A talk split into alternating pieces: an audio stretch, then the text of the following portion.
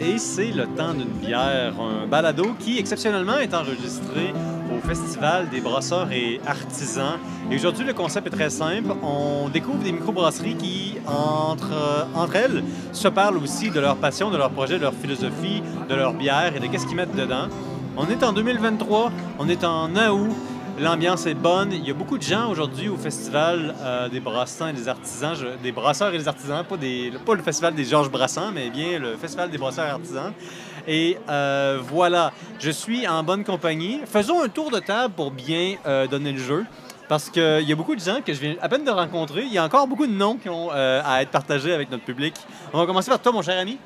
En fait, je m'appelle Nicolas, je suis le représentant de Pit Caribou dans la région de la ville de Québec. C'était donc main succinct. Il faut vraiment que tu ajoutes, mettons, au moins ta bière préférée à ça. Ah, ok, ben, euh, parce que là, tiens, ma bière préférée, c'est la Moulin Day, qui est une Scotch Ale de Pit Caribou. Évidemment que c'est une bière de, de, de, de Pit Caribou. Mais sais-tu quoi? Je suis rassuré que tu dis ça parce que j'ai fait un autre épisode euh, hier, puis on me disait attention, on a un problème là, dans la diversité et l'inclusion des bières parce que il nous manque maintenant le Scotch Ale. La Scotch Ale, c'est pas une bière qu'on qu'on fait beaucoup dans la microbrasserie. On va voir un peu plus tard, peut-être dans l'épisode si tu le veux bien, pourquoi, pourquoi euh, on est rendu là. On passe euh, à ma droite avec quelqu'un dont le sourire est mon Dieu charmant. Moi, c'est Sam. Je travaille pour euh, la microbrasserie Pibrac, qui est une coopérative brassicole à Jonquière, au Saguenay.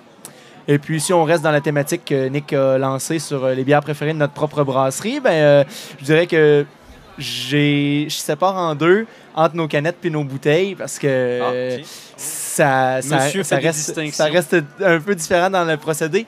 La Pils euh, en canette, c'est fantastique. Ça se boit très, très facilement. Puis la Tripel, on aura l'occasion de, d'en revenir là-dessus, mais euh, un beau style belge en bouteille que j'adore. On est quatre humains, mais il y a aussi d'autres invités qui sont plus liquides et qu'on compte consommer ensemble. Hey, bonjour, moi c'est Étienne Pédissier, je suis euh, copropriétaire de la microbrasserie Upstation. Nous autres, on vient de Quaticook. Fait que, ouais, thématique, là, je vais prendre la balle de on a le droit de séparer nos bières en bières régulières et en bières de chai. Fait que des bières régulières, là, présentement, ma bière préférée, c'est la lager mexicaine. On vient de sortir ça. Fait que c'est une bière avec du maïs dedans, mais juste une ben, ben bonne lager. Fait que les, les brasseurs qui écoutent ça, qui écoutent le podcast, ben, ils vont savoir que c'est c'est le bon stock. Là. Puis au niveau du chai, présentement, mettons, ma préférée, c'est la saison prune. On l'a en fût, justement. Là, c'est pas ça que j'ai apporté, là, parce que j'ai apporté une petite bouteille. Mais là, la saison prune en fût, c'est des très belles qualités. Mais j'ai amené la saison, gris, la saison des pommes griottes, qui très bon contender. Là. Pour, malheureusement, nos auditeurs euh, n'ont pas accès à du visuel, mais il y a Ah. eu beaucoup de hochements de tête approbatifs de la part de Sam. Oui, mais effectivement, euh, j'ai bien hâte. Puis euh, je rebondis juste à dire c'est moi ou bien c'est l'été des lagers mexicaines? hein? Tout le monde, ouais, ouais. Nous autres, on a comme un, un resto, genre, qui fait des tacos traditionnels mexicains, genre. Fait que, tu sais, comme, ça fitait. Pour vous, tout. c'est nécessaire. essentiel.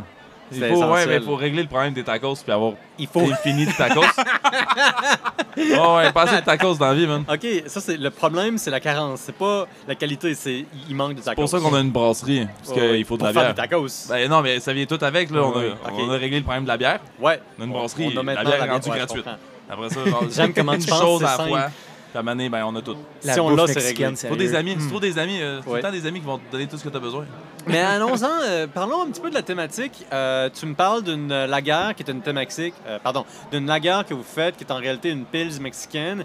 Ici, il y a au moins deux brasseries que euh, j'ai découvert que je connaissais pas avant, qui avaient une version mexicaine d'un type de lagueur, dont une qui avait au moins quatre grades de pimentation. J'avais jamais vu une bière, non seulement qui était une lagueur mexicaine, mais ensuite qui était pimentée. Après ça, j'avais jamais vu cette édition-là décuplée en trois gradations de piment. Puis là, j'ai goûté à la version qui était modérée, puis moi, j'ai aucune tolérance au piment. Donc, je bois une bière, je me dis, OK, ça va être désaltérant, ça va être bien, c'est l'été, c'est cool. C'est Et puis là, je touche à ça, puis c'est comme si quelqu'un m'avait donné un coup de poing à l'intérieur des papilles gustatives. Ben, mon partner, il m'a dit, hey, tiens, goûte ça, ça va être bon. Là, J'ai dit, comme, ah, my god, c'est vraiment très beaucoup de piment dans la bouche, qu'est-ce qui se passe? Mais ouais, c'est- c'est surprenant quand tu te le fais pas dire, là, c'est c'est un bon coup à jouer. Là. Oh, Fait ouais. c'est justement, tu t'attends à des altérants, mais. Fait que, ouais, il y a- il y, il y a la libri- liberté ça- du Mexicain. Il là. y a clairement deux familles de lager mexicaine. là. Il y a clairement avec ou sans piment. Là. C'est... Les Ouais, gens, ils c'est demandent tout le temps Ouais, être ouais. piquante. Mais tu sais, comme celle de Pibrac, il n'y a aucun Non, piment non, dedans. non, il n'y là. a pas ça.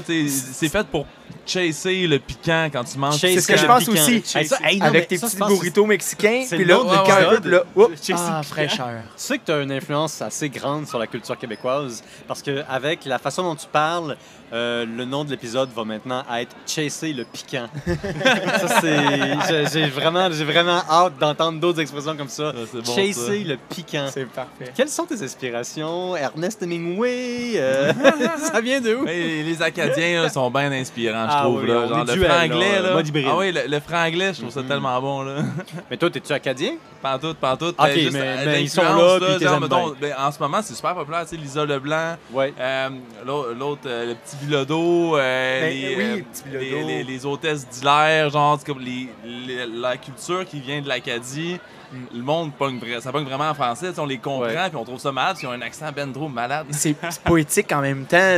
Tout ce Oui, qu'ils disent oui, qu'on oui, comprend oui, pas, oui. on fait comme Ah, il y a tellement d'images. Ah oui, c'est Ben, bon, sûr que, dépendamment de où est-ce qu'on est, l'accent de telle autre région a toujours un petit côté exotique qui se combine assez facilement et sont assez bons, là. agréablement à C'est le meilleur accent. Nick, là. Euh, c'est bon, là. Nick, il rivalise au niveau de l'accent quand Oui. même. Là. Ben, moi, je suis pas originaire de la Gaspésie, comme plusieurs y pensent, simplement parce que je représente Petit Caribou, mais moi, je suis originaire du nord de l'Ontario. Ah, oui. oui. Donc, euh, on- Insérez votre étonnement ici.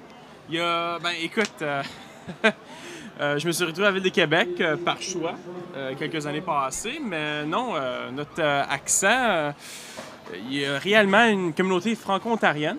Ouais. En Ontario, on est 750 000. Ouais. Hmm. Puis dans le nord de l'Ontario, on a notre propre dialecte, que si je pourrais dire une phrase la plus franco-nord de Go l'Ontario, là, ça va. hey, ça, ça, ça. Donne-nous un, donne-nous un aperçu. Tiens, Un petit échantillon, là. parfait. Ben, écoute, je suis en, retard pour mon appointement euh, chez le docteur parce que l'élévateur euh, à la Ah oui, grosserie, oui, oui, oui. il À montait pas jusqu'en haut, donc j'ai comme totalement, j'ai manqué l'office, mais tu sais, t'inquiète, j'ai paqué une trail y aller, là. Est-ce qu'on a le droit d'insérer nos favoris? Moi, mon, mon favori là-dedans, c'était vraiment l'élévateur. L'élévateur? L'élévateur, c'est bon. Ben, c'est mon favori parce que moi, ça m'arrive. Je suis à Gatineau, je travaille à Ottawa en anglais. Ah Ah oui. ben. Donc, Mm. euh, voilà. C'est ça aussi. Ben, moi, j'étais en, en, en, en- genre à- au New Brunswick. C'était genre, viens-t'en, on va aller rider mon car. Ben oui. Ben, déjà, t'as dit au New Brunswick. Est-ce qu'il y Ouais. a besoin d'aller plus loin? Ouais. C'est comme... Comme dire monter en haut, là. Ça fait pas de sens, là, mais c'est super hot, là. Ouais. Ride mon messieurs, car. parlons des choses importantes. Parlons d'affaires très sérieuses. On va se pencher avec vous sur la question la plus urgente de 2023. Euh, la passion de la bière. Je vous demanderai pas la bière pour ou contre parce que vous êtes dans ce milieu-là, mais je vais vous demander pourquoi la bière? Qu'est-ce qui vous a attiré dans le milieu de la bière? Et de là, on va pouvoir partir dans des discussions euh, très houblonnées. Je commence avec Nick. Pourquoi la bière, Nick? L'affaire qui est drôle avec moi, c'est quand j'ai commencé à consommer de l'alcool, c'était pas de la bière du tout. Ça a toujours été du scotch, du brandy, du vin. Et la bière, c'est vraiment la dernière alcool que j'ai décidé à vraiment embarquer dedans. Puis là, ça finit que c'est la bière que c'est l'alcool que je suis tellement passionné. Puis je pense c'est il y a tellement une ouverture sur qu'est-ce que tu peux faire avec de la bière? Là, justement, on a parlé de lager mexicaine, par exemple, là, que tu peux aller, soit tu vas chercher, euh, tu chases le piment ou pas.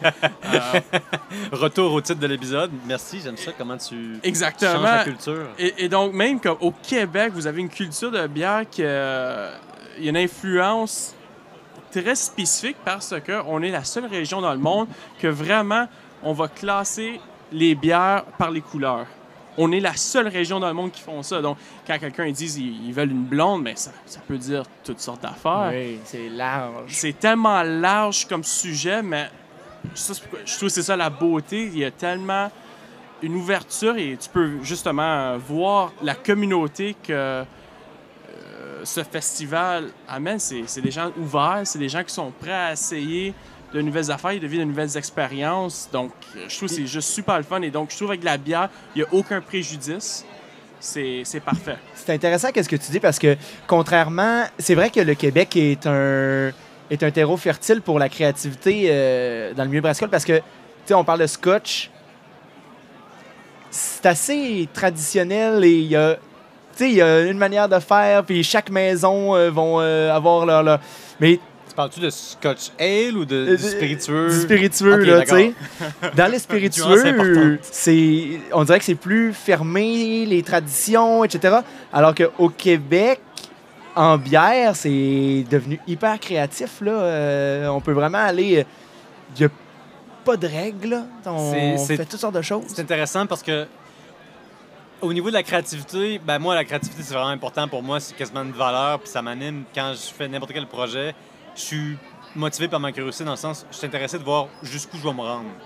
Puis je pense à des brasseurs. Pas mal tous les brasseurs à qui j'ai parlé sont à la fois un peu des scientifiques puis un peu des anarchistes, dans le sens que c'est comme s'il y avait à la fois le yin et le yang, euh, un côté super créatif, expérimentateur de moi, je veux faire mes propres affaires, puis de l'autre côté, un côté euh, régimenté, contrôleur analytique, calculateur, euh, très métrique.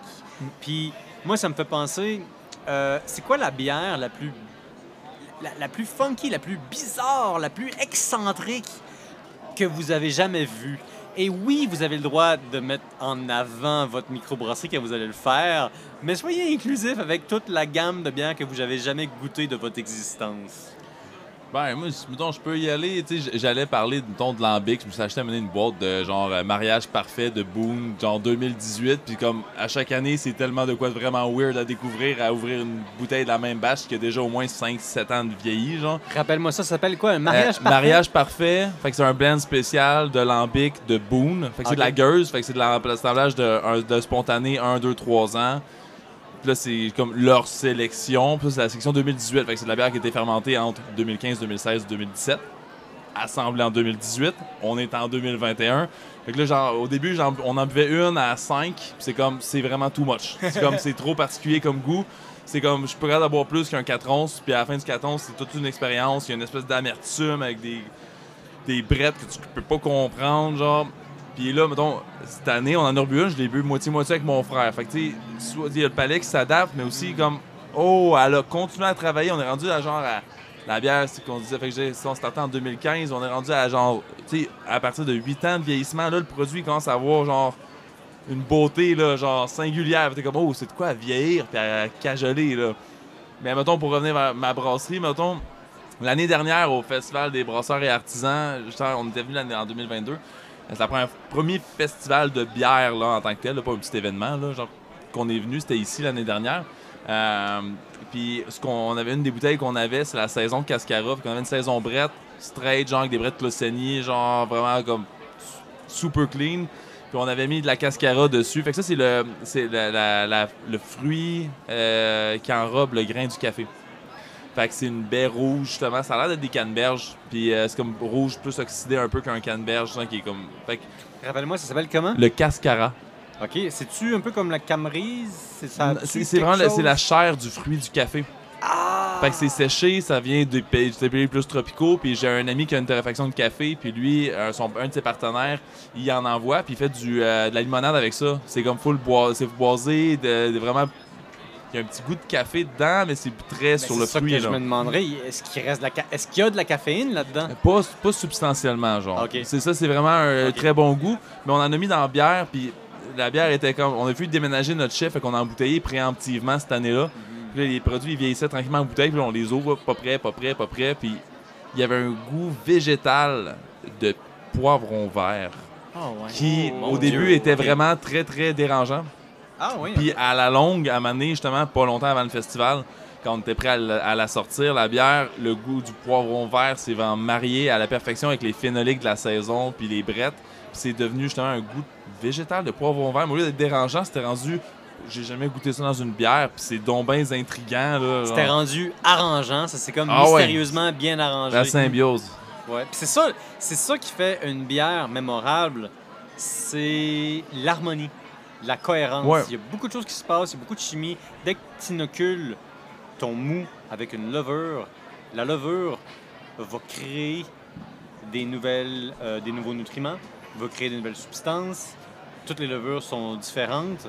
Il y a beaucoup de choses qui se passent. Et la bière a une vie. Et à chaque moment où tu la goûtes, à travers que le temps passe, elle va goûter quelque chose d'autre. C'est un produit vivant en constante évolution. Des fois, l'évolution n'est pas nécessairement positive. Ça peut être. Des fois, on a des produits qui stagnent.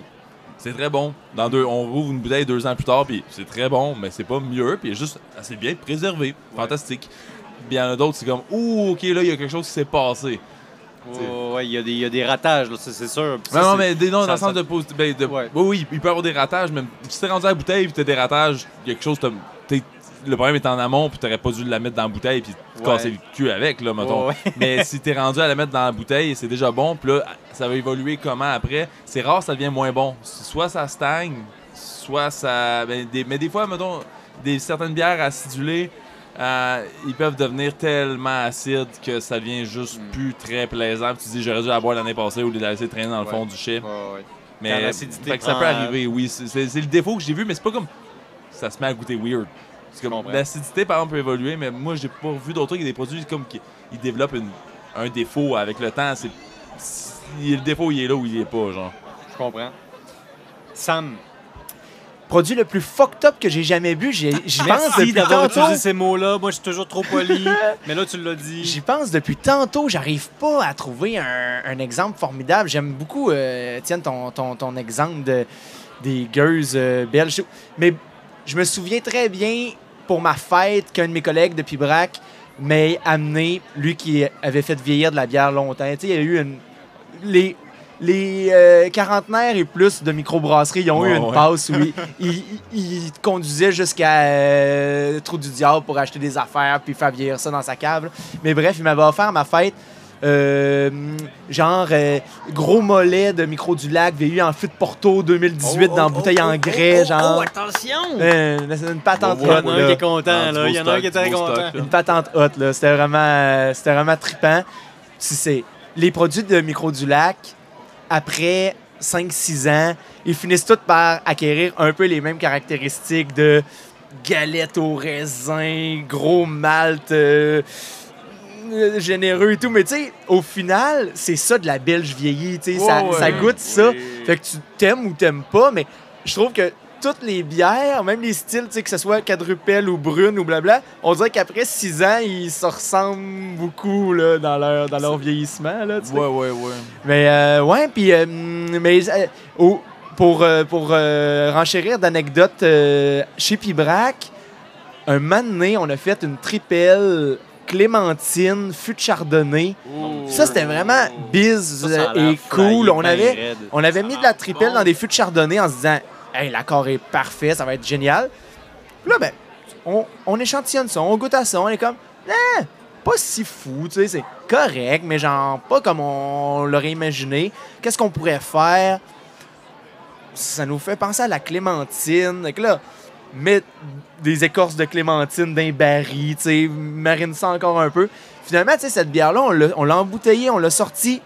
Tellement eu des gens qui ont trippé là-dessus. euh, ça, c'était comme la, une triple belge à 9 et plus pour cent qui goûtait vraiment pas ça, qui goûtait vraiment doux. Un petit côté un peu grand marnier.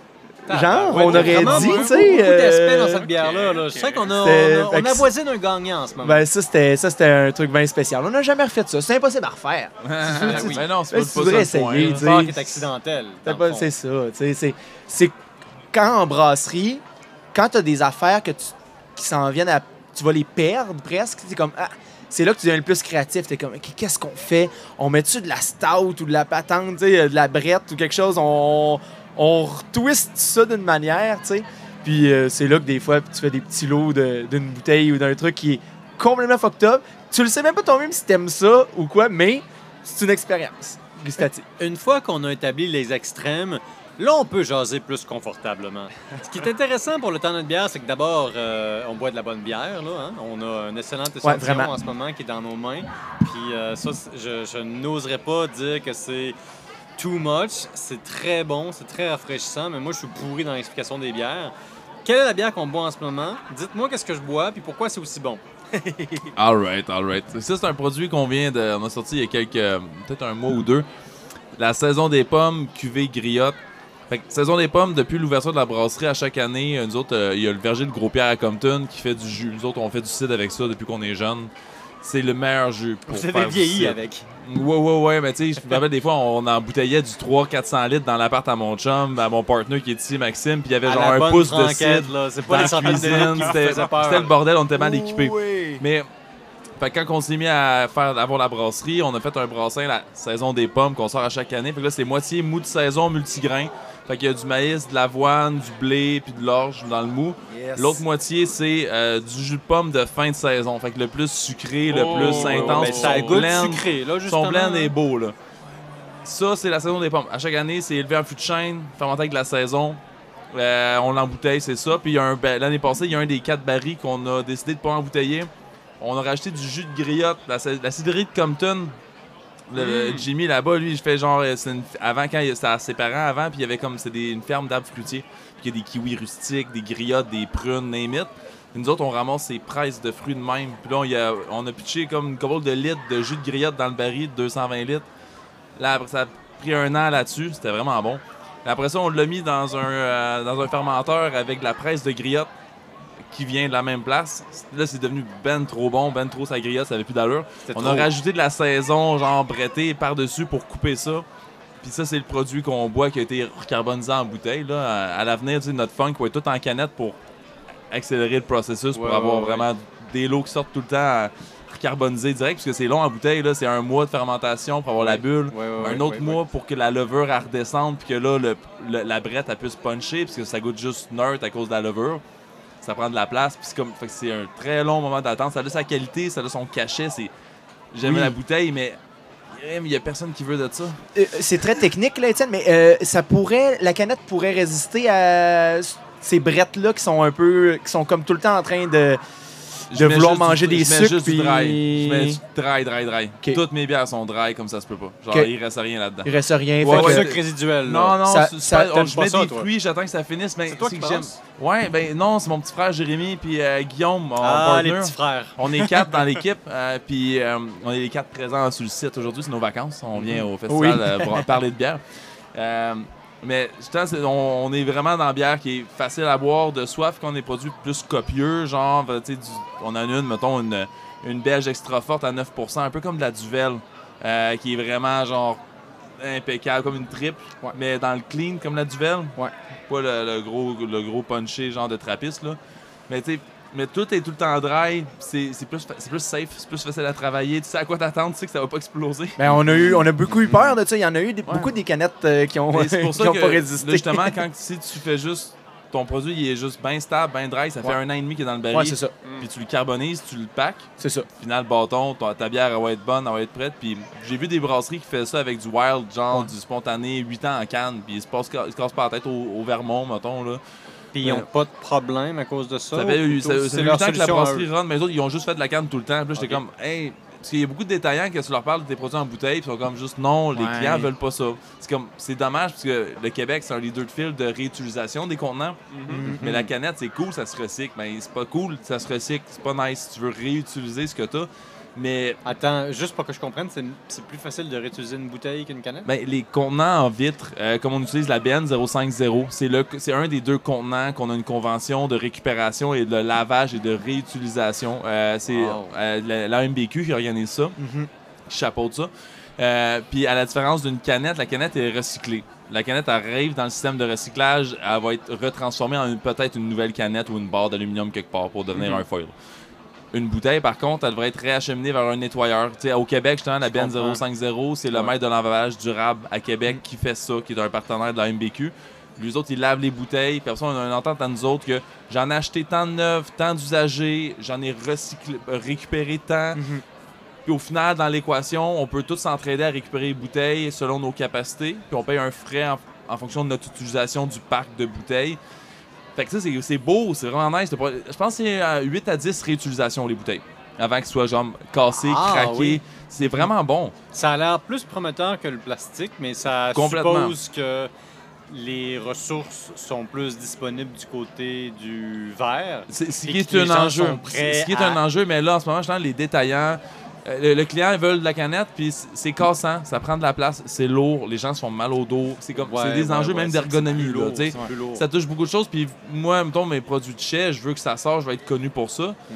Mais la bouteille, si j'ai un 5-10% de mes clients qui en achètent, puis qui sont comme, ben, les clients veulent pas de bouteille, fait que et tout, j'aimais pas sur mes tablettes. Puis je suis comme, ah, Mais serait-il euh, exact de dire que la bouteille dans le monde de l'alcool suppose un degré de sophistication plus élevé? Absolument. Parce que si tu Non. vois une grosse bouteille de bière, ton imagination te porte à te dire Ah, ben tiens, le vin est dans une bouteille, donc peut-être que. sors un magnum. Non, mais Ouh. ce que je veux dire, c'est que si tu t'en vas dans un dépanneur spécialisé, de, dans un magasin spécialisé de bière, puis tu vois une, bouteille en, en- une, une bière en bouteille, il me semble que c'est que c'est commun de se dire Ah, voici une bière unique ou spéciale. Le cachet est indéniable. Il y a Non. 10 ans, non, là. Aujourd'hui, ça a changé, mais. Je veux dire, c'est le cas aujourd'hui. c'est- C'est c'est- c'est pas pareil. Par exemple, si on veut parler de justement. euh, mon ami ici a parlé des micros du lac. Euh, Micro du lac Saint-Jean est connu pour une de leurs euh, surettes au, bleu- au bleuet, euh, la Belluette. Euh, historiquement, ils ont seulement fait la Belluette en bouteille. Et cette année, c'est la première fois qu'ils l'ont fait uniquement en canette.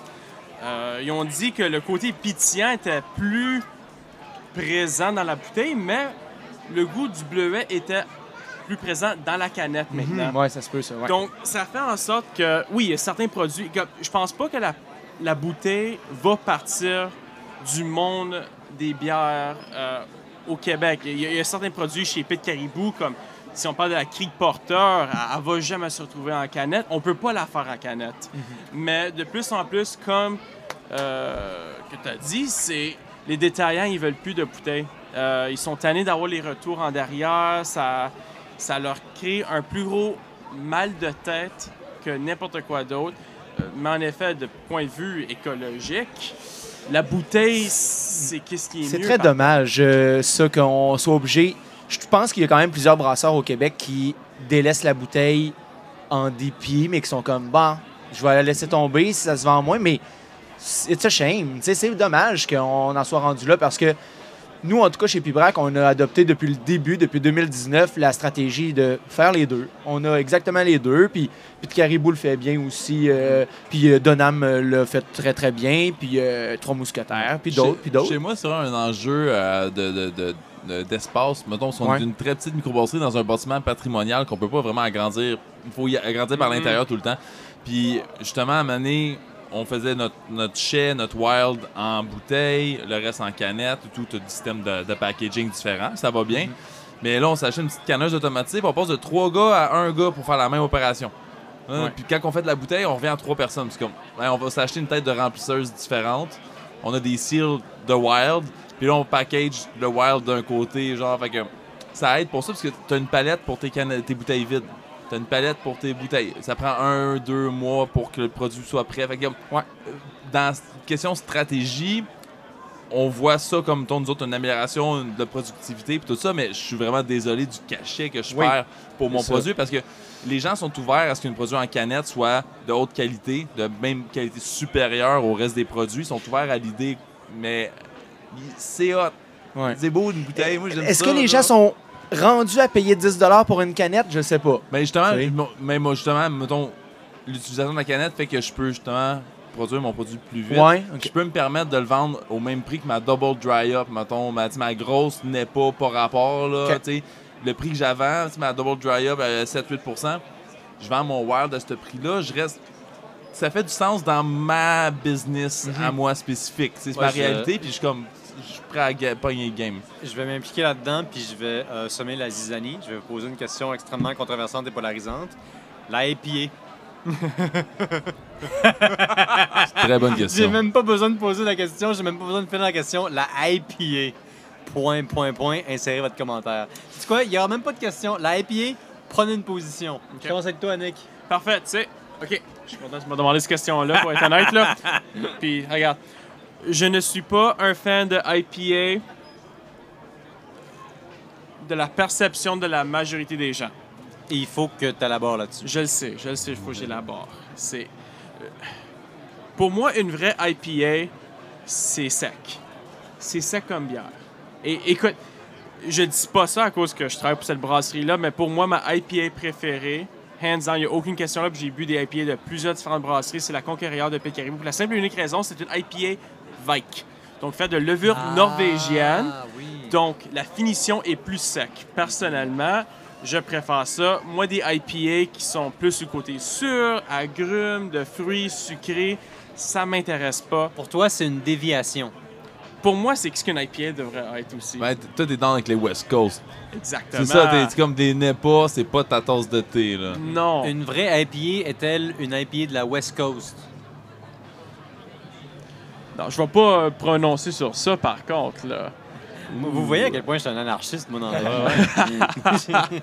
Moi, j'appuie sur le bouton de la zizanie, puis je vois qu'est-ce qui arrive après. Mais, mais non, écoute, il y, a plusieurs de, de New England IPA que j'adore ou de juste des IPA qui sont fortes que j'aime puis sont, sont bonnes. Mais pour moi, une vraie IPA, à ma définition, Le pic. le pic, c'est je veux une finition sec, je veux pas goûter du sucré. Si je veux goûter des fruits, je vais prendre une surette. Et euh, ta, tu la préfères avec beaucoup d'amertume? Avec, euh, Est-ce que tu veux quand même que le houblon soit très présent? L'oublon doit être quand même relativement présent, Mais pas. Mais mais pas trop. t'es plus. OK. Il y a des gens pour qui boire une IPA, ça veut dire goûter une symphonie de houblon jusqu'à en perdre la tête. En C'est pas, effet. pour- c'est pas le cas pour toi. Ça me dérange pas, mais encore, faut pas que. C'est quasiment. une- Vas-y. La- raison- Non, la je- raison- Je, sens la- c'est lourd pour toi. La comme raison pourquoi que, Moi, je suis que là pour genre t'aider des à en Vike parler. IPA, puis je veux pas parler juste de Pit Caribou, mais des Vike IPA en général avec la levure nor- norvégienne, ça fait en sorte que c'est quand même une bière de soif selon moi. Pour moi, c'est une bière de soif encore. Puis C'est quoi le rôle de la levure de type Kvike là-dedans? Qu'est-ce que ça amène dans la bière? Ça fait en sorte que c'est houblonné, mais comme je trouve qu'il part pas la tête comme tel. Je trouve que c'est quand même une bière assez accessible. Que les gens n'ont pas eu la chance de le donner une chance à cause le nom Vike, ça leur fait un peu peur. On sait pas c'est quoi. le Exactement. T'as aucune idée c'est quoi quand je parle de Vike. Le monde, il, la moitié de ça, ne sait pas comment le prononcer, qui est K-V-E-I-K. Ouais, ouais, ouais. Donc, ça, C'est pas la ma- levure que Martin Thibault a ramené à un moment donné dans ses voyages euh, à travers la planète. la- Assurément, là. Je pense qu'il est chumé avec Lars Marius Garchol, le, le gars qui a comme Ouais. rapporté ça dans la culture moderne, mettons. Je peux euh, repogner au bon, genre, Ben oui, ton tour de Ouais, parce ouais. que nous autres, on brasse pratiquement exclusivement avec des Gveik. T'es pas sérieux? Euh, ben, on, a, Ah, on a parti avec. Justement, j'ai lu le livre de, de- genre de Garchol. Ouais. Euh, Attends, c'est qui ça? c'est un- c'est quelqu'un c'est un- c'est un- c'est quelqu'un qui a décou- découvert mettons il a rendu public le, le- le fait que c'est des les Gveik c'est des levures qui sont traditionnellement norvégiennes Mais c'est d'abord la Gveik c'est juste la famille de levures qui viennent des pays nordiques d'Europe Mhm. Ces levures-là, ils ont évolué dans les villages où c'était, parce que c'était le brasseur de bière qui, depuis 300 ans, brasse sa bière, puis il multiplie ses levures eux-mêmes. Ils ont, ils ont des caractéristiques de levure de vin rouge, un peu, qui fait qu'ils peuvent survivre à des températures vraiment élevées. Fait que ces Oh. levures-là, ils peuvent fermenter, au- d'habitude, mettons, au-dessus de 20 que ça goûte le cul, puis la levure, elle va, mou- elle va être endommagée. Ça, on veut pas ça. Mais c'est que la levure va s'endommager, puis tu pourras pas la réutiliser à l'infini sur, genre, l'évolution d'une communauté, mettons. Euh, les autres qui ont eu, c'est quelque chose qui a survécu à ça, puis elle est capable de vivre à des très hautes températures, puis elle peut être souvent déshydratée, ce qui est comme particulier. Mais il y en a un- une trentaine de différentes génétiques qui ont été répertoriées, qui ont toutes des caractéristiques différentes, mais en général, ils peuvent survivre à des températures extrêmes, puis ils donnent des côtés, des, des notes, justement, de fruits tropicaux. Fait que les autres sont habitués de faire des bières, des land beer, mettons, avec un grain local, avec le houblon local, puis c'est genre du 8-9% ça Mhm. fermente en 2-3 jours, ça doit goûter violent. Donc, tu as de la résilience, c'est des levures qui Ouais. sont coriaces, c'est fait pour goûter au feu et ça fermente comme ça se peut pas. Sur, dans une brasserie moderne, ça travaille un peu, par exemple, sur une cinétique comme les autres levures, mais nous autres, on a passé de 8 Gveik différentes à une qu'on utilise, s'appelle la SPE. C'est une des levures.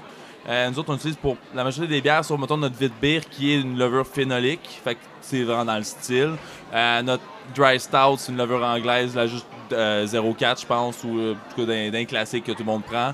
Mais le reste, c'est la SPE qu'on a réussi à mettre. Puis ils, ont une- ils survivent, oui, à des hautes températures, mais ils vont exprimer vraiment de quoi de très différent, fermenté à 18, à 20, à 30, 36. Fait que notre petite blonde, notre drésine, euh, genre au bien tranquille, on la fermente à 18-20.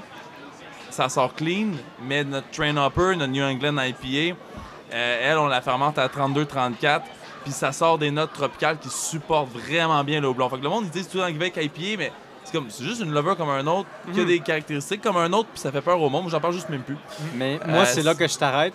Parce que Nick et moi, on veut savoir, toi, là, la IPA, point, point, point, insère ton commentaire. Ouais, ben, j'apprécie beaucoup la IPA. Je trouve que c'est un cultivar, de découvrir les cultivars et les goûts, tu sais. C'est comme avec le, le, le pot, il y a tellement de sortes de houblons à découvrir que c'est comme super stimulant, super intéressant. Puis on fait, mettons, notre Obstronaute, qui était juste euh, l'exploration des houblons. Fait qu'on fait là des blends. Redis-moi. Ça s'appelle la Obstronaute. C'est une double dry up. Très, très bien trouvé. Ouais, ouais, ouais. Astronaute, mais quel titre? C'est Ah comme ouais. un astronaute du houblon. Ouais, un On va rajouter ça explorateur, euh, lexique. un explorateur du houblon. je- Il y a des gens qui devraient prendre des notes ici. là. C'est vraiment un Puis- gros nom. Puis justement, mettons, comme le dernier blend de houblon qu'on a eu, on a fait notre double euh, New England IPA avec ça. Puis c'est des houblons juste du genre noir euh, en Beauce. Fait que c'est une bière 100% Québec. Puis le- au lieu de donner des fruits tropicaux comme dans la Train Hopper ou des New England IPA de- américaines de base, c'est fruits de verger. Ça goûte la pomme puis la poire. C'est c'est comme- une IPA. New England IPA, mais justement le parfum du houblon. Fait que tu sais, Wow. c'est- je trouve ça super intéressant, mais moi, dans ma vie quotidienne, je bois de la lager ou je bois de la rousse. Ah oui, un moi, fan c'est la grande majorité des C'est brasseurs. rare, c'est ça, non? Mais ma mère, elle buvait de la Urusse tout le temps. Ben, J'ai été élevé sur la rousse, fait que, euh, tu sais, ma première bière, j'ai commencé à boire, c'était de la Sainte-Ambroise Stout à l'avoine. Ah. Ben, À écoute, 16 ans, d'un party avec les amis, ben, tu bois ta 6, puis là, j'avais les parents de mon ami qui me forçaient à manger un sandwich parce que tu bois de la stout, t'auras jamais faim. Que là, j'étais comme, je me faisais bien Ah, oui. entretenir, là, mais la je bière suis qui est parti aussi sur- un sandwich. je suis parti sur le goûteux quand même, plutôt que de partir sa, sa light lager. Mais comme là, dont notre lager mexicaine, ça je bois tout le temps. C'est facile à boire, j'aime ça être au Mexique. tu sais. Ah, le Mexique. Ben On y oui. revient tout le temps. hein. Moi, j'étais au Mexique euh, il y a à peu près six mois et j'ai découvert des belles choses là-bas. J'ai découvert la bière artisanale précolombienne. Là, je suis en train de, de gérer mes, ma distribution des bières. Est-ce que tout le monde a goûté à cette bière-là? Mais il reste son verre à lui. je je vais Passe la bouteille. Je, je fais une parenthèse sur euh, ta bière, Étienne, euh, Ouais, ouais. saison pomme griotte. là. C'est vraiment bon. Mo, t'as dit que les gens qui sont en train de nous écouter, là, ils- Ils peuvent pas comprendre. c'est vraiment dommage D'ailleurs, qu'ils ton peuvent pas sourire écouter. est en train de fendre tes deux joues sy- symétriquement jusqu'à ton oreille de façon à ce que j'ai vraiment peur qu'il y ait une chirurgie qui soit nécessaire. j'ai beaucoup aimé. Et euh, euh, la petite teinte corail, trop sexy. Wow! Ouais, ouais, la, La belle bulle. Le bret, le bret d'une- d'une d'une saison que vous avez a- ajouté à la fin Ouais, pour ouais. venir. euh, Mais c'est ce qu'il faut dans l'équilibre du bret, là, parce qu'on en a goûté là, des fois des over the top de bret, puis là, c'est comme, bah, là, je croque dans un cheval. Wow, les nerfs, là. Mais ça, juste, juste, juste, juste bien, là. Ben, dans la même gamme, mettons, en ce moment, en fût, euh, tu viendras faire un tour. Tantôt, on a une saison prune. Fait que c'est genre une saison ba- barriquée sur de la presse de prune de la même cidrerie. Puis, il y a le côté cric qui ressort. Parce qu'on vu qu'on travaille juste avec de la presse et pas le fruit entier, on n'a pas toute l'eau qui vient avec. Fait que, tu sais, tu sais, écrase-toi genre des prunes, puis imagine-toi marcher juste de la, pru- de la pleure. Il y a du goût là-dedans, là. Ça se passe, Ouais, là. souvent, genre. la, la pleure a plus de goût que le fruit, Complètement, non? justement. Ouais. Fait qu'on met juste les tanins, les goûts, ça amène. la- Fait que la saison prune, c'est tellement concentré de tanins que tu, tu peux filer que la prune puis la cerise, c'est parents. Parce que c'est genre des arbres qui sont dans la même famille, des Ouais, prunus. ouais, ouais. Puis t'as le goût de cric qui ressort parce qu'on prend juste de la presse. Parce que, mettons, à l'affût, je me rappelle, il avait amené la. Une- C'était une série des fugitives ou de quoi de même, là. Puis c'était comme euh, chaque euh, propri- cours des propriétaires, il y avait comme leur bière à eux. Puis je pense que c'est Marion qui, justement, qui fait le service ici. Et elle, ça. Parce que c'était À ça. la, oui, à la Saint euh, à la À l'affût, à la, ouais, à à l'affût. Saint-Tite. C'est ça, à Saint-Tite, hier à Marion. Ben ça, Marion, elle, justement, elle avait, je pense, la sienne, parce qu'il y avait chacun, chaque copropriétaire, leur bière. Elle, c'était une bière de foudre sur, euh, sur prune. C'est sa bière à Mhm. elle? Ils choisissaient chacun leur meilleur. Fait que, tu sais, chaque Ah. copropriétaire avait comme leur bière dans la série, là. Genre, c'était une belle série, ça. Puis elle, ça m'avait vraiment pogné, puis c'était bon, mais la prune, c'est super délicat, super neutre à cause de toute l'eau que ça apporte. Mais vu que nous autres, on est allés avec juste de la presse, ça sort comme une crique tellement le, le noyau, puis la pleure amène les tanins du- de la famille prunus. C'est comme, oh!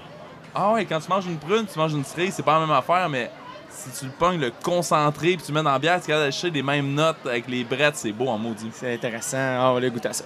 Relancement de conversation dans une autre direction décidée de façon arbitraire par moi.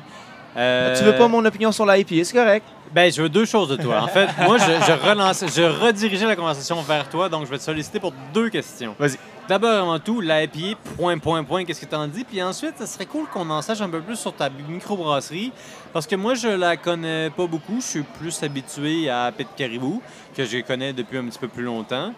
Vous êtes qui? Vous êtes où? Vous faites quoi? Puis pourquoi? Mais commençons d'abord par les questions que tout le monde veut savoir, surtout en France, parce qu'il y a beaucoup de monde qui nous écoute en France. La IPA ou la IPA, t'es rendu où avec ça? Qu'est-ce que t'en penses? C'est vraiment. Sois honnête et candide. C'est pas évident de, de synthéniser- de- de synthétiser une réponse là, euh, par rapport à ça. C'est super vaste. Moi, euh, je suis contre aucun style de bière. Euh, je, les aime, je les aime toutes, les styles. Par contre, je suis un preux chevalier de l'équilibre. C'est- Wow. Ce qui se boit bien est Ouais, C'est équilibré. titre, ça, pour tu sais. l'épisode, Preux chevalier de l'équilibre? Ah, moi, je préfère, euh, tu sais, chasser le piment. là. Chasser le piment. Je pense que c'est le deuxième. C'est Fait- c'est le deuxième. Fait que euh, IPA, oui. Euh, j'ai- Étienne l'a bien dit, tu sais, il y a tellement de gens passionnés des houblons qui cultivent des houblons, puis qui font des blends, puis qui sortent des variétés, puis des cultivars. On peut pas leur dire à ces gens-là, oh non, non merci. Ben non, c'est trop cool. Il faut qu'on utilise leurs produits, qu'on les mette en valeur, qu'on crée des canevas pour que ils s'expriment ces houblons-là, puis qu'on teste des goûts, puis on fait comme, what the fuck, ce houblon-là goûte les fraises? Oh my Donc, god, c'est trop cool. vois la IPA comme une façon de mettre en valeur le houblon Voilà. puis l'expérimentation qui se fait au niveau des cultivars de houblon. Exactement, tout à fait. Pour moi, la IPA, c'est oui. Euh, c'est pas vraiment quelque chose que je bois beaucoup. J'ai été contre euh, plusieurs choses dans les dernières années. J'ai moins apprécié les microbrasseries qui ont démarré avec uniquement des line-up de IPA parce que c'était la mode. Puis Ouais, on ouais. savait même pas s'ils étaient capables de brasser une L, blonde, classique. Il y a un ça, consensus à cette table là-dessus. je, je veux, là. tu sais, je veux pas euh, lancer Ouais. de flèche ou rien, mais moi, pour moi, tu sais, tu peux brasser de la blonde assez boboche, mettre des super belles récoltes de puis tu vas avoir un truc quand même bon, mais c'est pas ça, tu sais, créer de la bière, tu sais, fait que, mais, fait que ça, moi, et puis tout le hype, les line-up de malade mental pour des doubles IPA, euh, j'ai pas compris. Moi, je l'aurais jamais fait ça, j'ai pas compris. Pour moi, c'est une bière bien cool, mais grosso modo, au day-to-day, je bois de la lager, je bois de la, euh, des belles bières euh, de soif, équilibrées, tout ça. Mais c'est un peu comme n'importe quoi. Tu sais, des fois, quand tu as envie d'un repas en particulier que tu craves pour. Ben, des fois, moi, mes papilles, ils sont comme, hey, j'ai bien le goût de houblon là, en ce moment. C'est comme ça. Tu sais, des fois, c'est, c'est le goût que- qui me vient. J'ai vraiment envie de ça. Puis des belles IPA euh, euh, bien équilibrées, tout ça. C'est vraiment trippant. Mais tu sais, tantôt, toi, Nick, tu parlais de un peu old school IPA, que tu étais plus un peu de ce genre-là. tout. Moi, j'ai plus de difficultés dans le sens. Tu sais, je veux pas que ça soit sucré, mais je veux pas que ça soit non plus méga amer. Je cherche, je cherche quelque chose d'autre. Par contre, je suis heureux qu'en Amérique, on ait revitalisé la IPA parce que la IPA de bateau qui s'en allait en Inde, je suis pas Ça sûr que j'aurais trippé tant que ça c'est là que je dois intervenir, messieurs. Moi, j'ai fait des recherches euh, Yes. Oh, oh, oh, oh. historiques importantes à ce sujet. Et euh, j'ai trouvé la personne qui avait fait plus de recherches historiques à ce sujet. qui, qui a, qui a fait, dans le fond, euh, il, a, il a- il a répliqué l'expérience du voyagement d'une bière anglaise qui allait vers l'Inde. Il a répliqué cette expérience-là. Il a, il a eu- il a fait une, une- une bière, il l'a mis dans une barrique, dans un bateau. Pendant six mois, le bateau à voile s'est rendu en Inde. Puis évidemment, quand tu mets une bière en barrique, il y a des choses qui se passent. Le bois dans la barrique a une influence sur le goût. Hein? Ce qui a été dans la barrique avant aussi a une influence sur le goût. Il y a aussi le fait que qu'est-ce qui arrive à la barrique va avoir une influence sur le goût. Alors le gars, il arrive en Inde, c'est un chercheur reconnu de façon internationale. Évidemment, j'ai oublié son nom, mais c'est pas important pour l'instant. Il arrive avec sa IPA qui a euh, fait exactement, il y a quelques années, le voyage d'une IPA normale. Il a passé six mois dans un bateau, il y avait une soirée, un congrès, puis il y a des, des experts sur la bière, il y a des Indiens, il y a des... des- quand je dis Indiens, des gens de l'Inde, là. Euh, il y a un congrès, puis il y a une grande soirée, puis enfin, il fait goûter sa bière. Puis les gens comprennent pas que c'est une IPA. Savez-vous pourquoi? Parce qu'elle goûte le champagne. Il y a plusieurs raisons pour, pour, pour laquelle c'est arrivé. Une des raisons, c'est parce que aujourd'hui, on a des, des houblons qui sont sélectionnés, qui sont génétiquement modifiés pour avoir la plus haute peintabilité d'agrumes qui soit imaginable. Mais quand les Anglais commencent à faire une bière à contrat pour le marché de la marine britannique en Inde, ces gens-là, là, ils vont pas chercher du Nelson Sauvin en Australie ou en Nouvelle-Zélande. Non, ils prennent le houblon qu'ils font pousser en Angleterre, qui est du full gaze ou quelque chose comme Du ça. Fuggle, hein, Du Fuggle, merci. Ouais, ouais, Alors ça, c'est Oui, super amer. Mais voici ce qui arrive. C'est que les Anglais savent très bien que ben, le houblon est un préservatif naturel, un antiseptique. C'est même bon pour ta peau, le houblon. Mais ils sont pas bons à faire pousser le houblon. Ils ont pas les meilleures terres. Ils ont pas le meilleur climat. Donc, pour eux, une IPA, c'est juste une bière qui doit survivre à un voyage en mer. Donc, on connaît le houblon, on va mettre beaucoup de houblon. On va mettre le houblon qui est disponible. Donc, c'est pas un, un grand amérisant. T'as pas des, notes d'agrumes. Mais comme la bière va vieillir dans des barils de bois, là, le préservatif naturel du houblon va faire en sorte que la bière va pas sourire. Et en plus, tu la brette qui va donner un goût un petit peu plus esthétique. Fait que le monde qui... Esthétique, est-ce que c'est c'est le bon mot? C'est le bon terme, oui. C'est le bon terme. Des fois, je me surprends d'avoir raison. Bravo. Incroyable. Euh, merci, Je- j'apprécie votre validation. Donc, les gens goûtent la bière qui est présentée comme une IPA originale. Ça goûte le champagne.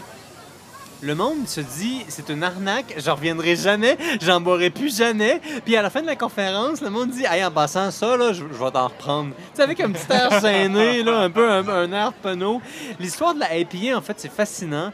Les premières IPA, en fait, ce serait pas nécessairement du champagne, ce serait un- une Marzen, une bière de Mars. Ouais, ouais, je vois le genre. Je vois Vous, le genre, vous pouvez comprendre pourquoi, là, hein, vous êtes dans le Ben, milieu. c'est plus de quoi qui se dirige vers la Holdale, justement, Mais qui est traditionnelle il faut brite. que tu nous dises pourquoi ça aurait du sens que la première IPA vienne d'une bière, de Mars. C'est quoi une bière de Mars? C'est quoi l'implication ici?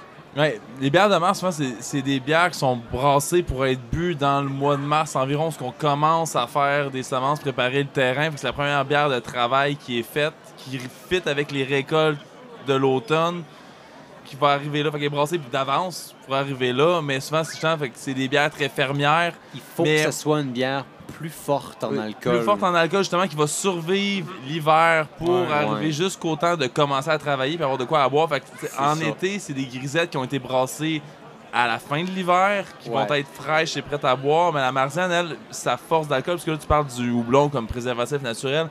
L'autre bon préservatif naturel qui, justement, fait en sorte qu'une une barrique de vin va se rendre à bon port, C'est que c'est l'alcool. 12-14% d'alcool. Ouais. Si tu vas chercher ton- L'alcool est un préservatif naturel. Exactement, tu vas chercher du 8-9% parce que des Old Ale britanniques, c'est des bières qui sont souvent plus foncées. Ce qui fit avec les bières de garde, on en a une, bière de garde, je pense que c'est Ciboire ici qui en a une en bouteille, bière de garde, c'est comme très foncé, Mm. bière plus maltée, justement, qui, fait, qui rappelle la Marzen, qui va être, qui va Mhm. survivre le temps en baril. Rajoute par-dessus le houblonnage, je suis très surpris que ça fit avec un champagne à la fin, mais c'est intriguant. Très intriguant. Puis C'est y a bon le champagne, là. Il y, a, il y a personne ici qui est étonné à la comparaison de la IPA initiale avec une Marzen et ou du champagne. Ben, le champagne, c'est sûr que c'est étonnant, là. mais du bon houblon floral Ouais. qui Mm. vieillit vraiment longtemps. Non. C'est, ça, Non, c'est je vrai, vois non. que tu sais, ça, ça pourrait aller vers de quoi de pas pire. En ce moment, on a une New England IPA, un an et demi en fût de chêne. Le, le côté. Une, IP une New England IPA en fût de chêne. Hey, là, on est dans un podcast de quatrième dimension, la- merci, mais j'ai c'est- entendu ça, dans, méthode, j'ai entendu ça ça, dans un podcast d'une microbrasserie en Californie. C'est dans une bière avec BO. La la la la la la la. C'est dans une bière avec